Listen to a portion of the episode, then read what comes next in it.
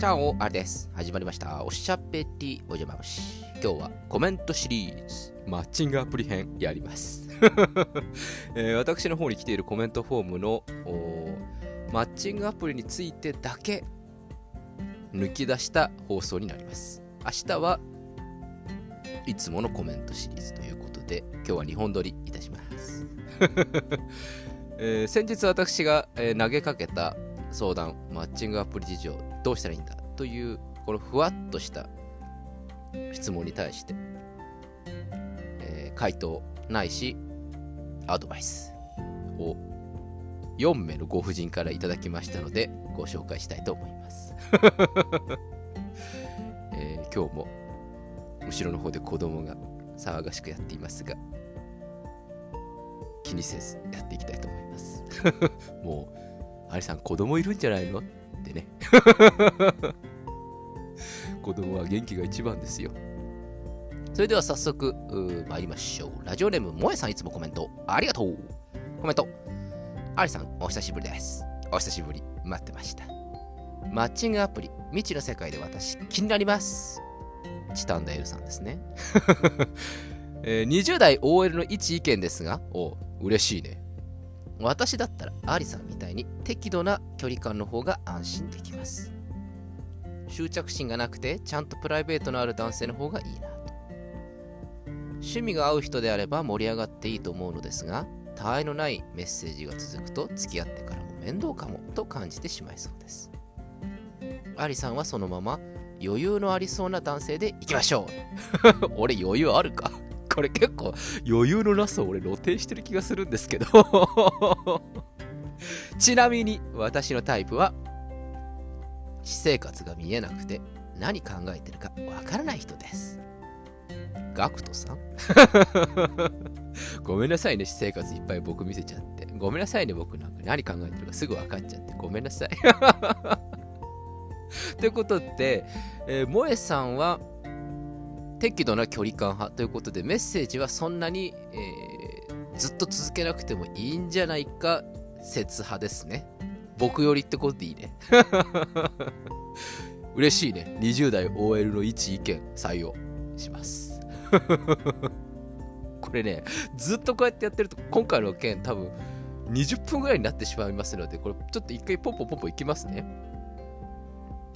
えー続きまして、ラジオネーム、カラさんいつもコメントありがとう。コメント。マッチングアプリと婚活アプリは別物に感じます。婚活アプリは本当に結婚したい人向けで、マッチングアプリはちょっと遊びたい人も混じってそうで怖いイメージがあります。ということで、これどうなんですかねあの前回私はこの俺は同じなのかなと思っていたんですがやっぱりこうマッチングアプリの方がちょっとこう、ちょっと遊んじゃうみたいな。遊んじゃう日産みたいな、そういう感じの人がいるってことですか？婚活アプリの方はやっぱりこう、本格的に、まあそれはそうですよね。婚活アプリでちょっと遊んじゃうって言ってたら、おい、ざけんなよって話になりますよね。やっぱりこれは僕の年齢ぐらいでいくと、やっぱり婚活アプリの方が戦いがいがあるということなんでしょうかね。参考にいたします。続きまして。えーラジオネーム、はるはるさん、いつもコメントありがとう。コメント、ちょっと要約しますね。ありさん、こんにちは、こんにちは。えー前回はコメント読んでいただいてありがとうございます。いえいえ。婚活アプリと申しましたが、どちらかというとマッチングアプリですね。笑い。私は6年くらい前の話なので、今よりもあまりメジャーではなかったですと。当時は付き合ってもマッチングアプリで出会ったことは周りには話しませんでしたでも最近ではきちんとした婚活アプリも増えて周りでも婚活アプリで結婚した友達が何人かいます。私もどちらかというとアリさんタイプでお来たよ。2票入ったよこれ。面倒なやりとりはすっ飛ばしたい方なんですが今の旦那さんとはめちゃくちゃ丁寧なやり取りを毎日メールを2ヶ月以上して2回約束をリスケしてもらい3度目でやっと笑いましたあ笑いましたじゃややっと会いました笑いと、えーそのやり取りがマッチングアプリで出会う男性の中でひときわ誠実に感じて旦那さんに好感を持ってしまいました持ってしまいましたって別にいいじゃないですか、持って。自信を持ってください。自分の目に。当時のマッチングアプリには誠実な男性は少なかった印象だったのでと。私の場合、写真は、えがっつり顔がわかるものは出さず、えやり取りして大丈夫そうだったら送ったりしていました。ちなみに旦那さんは会社の人をアプリ内で見つけてしまい気まずかったらしいです。やっぱりそうなんだ えー、長くなってしまいましたが、信用できる婚活アプリは出会いが広がるし、初めから恋愛対象としてやり取りができるので、ぜひやってみる価値はあると思います。アリさんのご報告、楽しみにしております。ハート。ということで、経験者語るね。えー、これはやっぱり、どちらかというと、面倒な手続きすっ飛ばす系なんだけど、実際のところ、旦那さんとは超やり取りしちゃったみたいな、そういう話？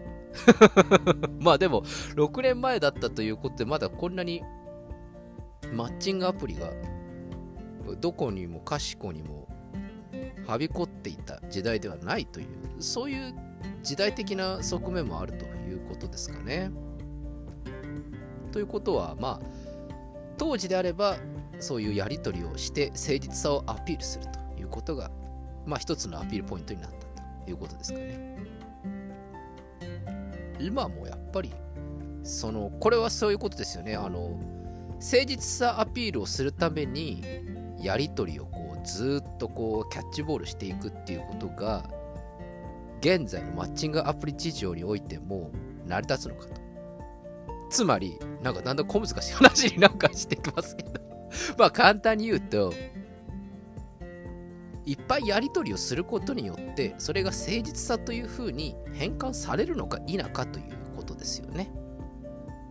言ってみれば、じゃあ、デートしましょう、3ターン目ぐらいで、じゃあ、10月の24日、8時新宿。みたいに決めたらもうそこからもう何のやり取りもしないというふうにするとそれはちょっと誠実じゃないんじゃないかというふうな印象を抱かせてしまうぞと。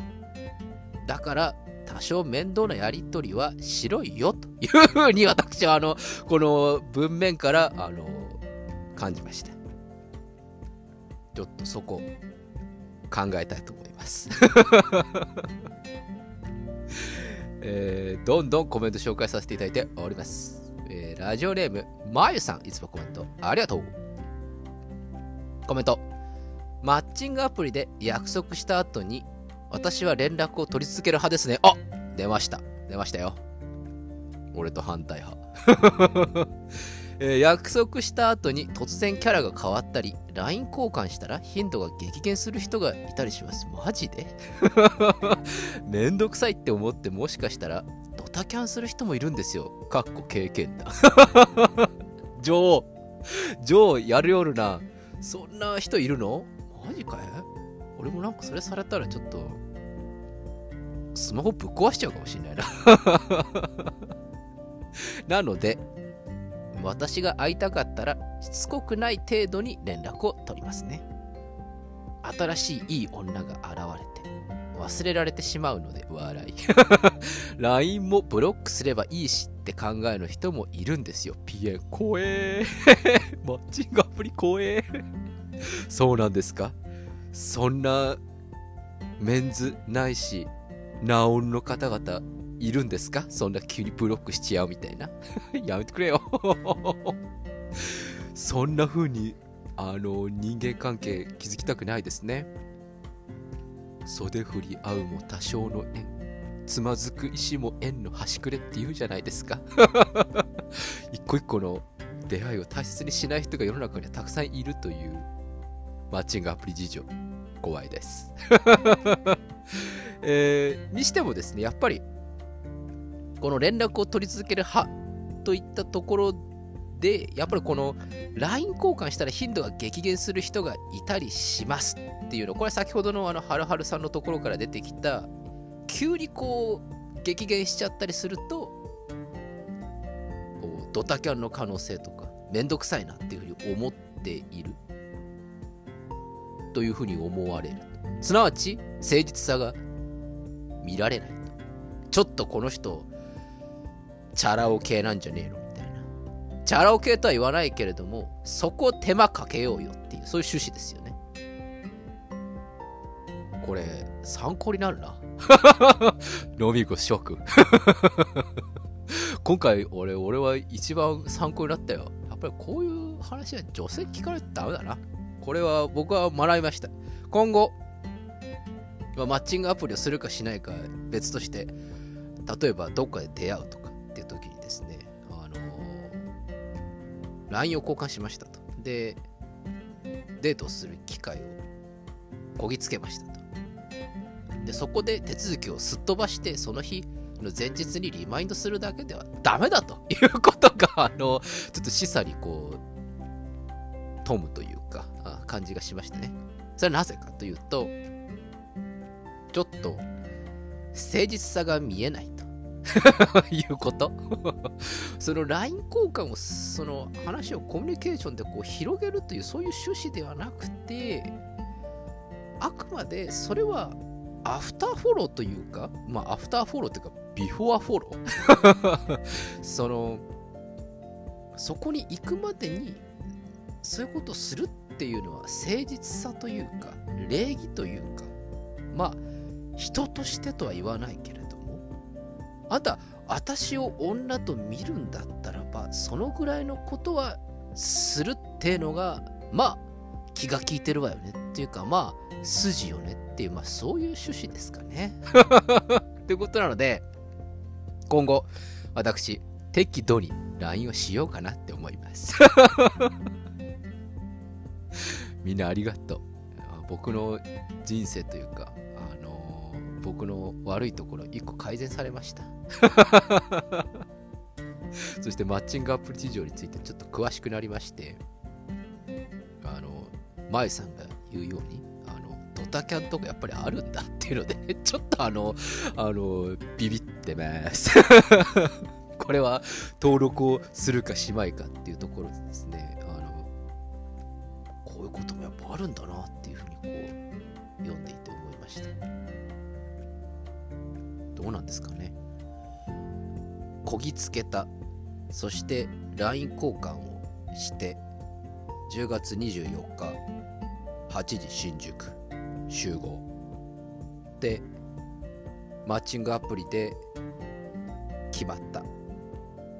それでもってその日の前日まで何の連絡もしないってなったら、確かにダメだよね 冷静に今自分で喋ってて思いましたよ。うん。これが別にマッチングアプリじゃなかったとしても、確かにそこに誠意は感じられませんね。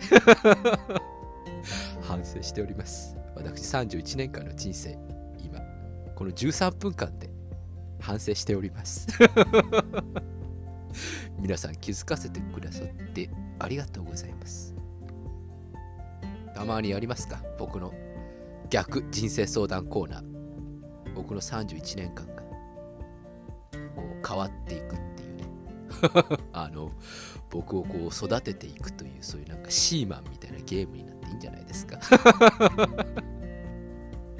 ということで今回はマッチングアプリ事情についてえ皆さんのコメントご紹介させていただきました。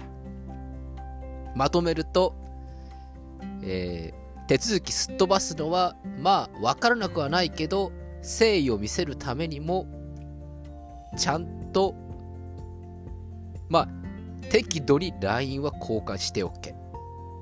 今日の学んだことです。メンズショック。メンズノビーゴスショック。分かったか？俺は理解した。ということで、今日は皆さんからのくさんのコメント紹介させていただきました。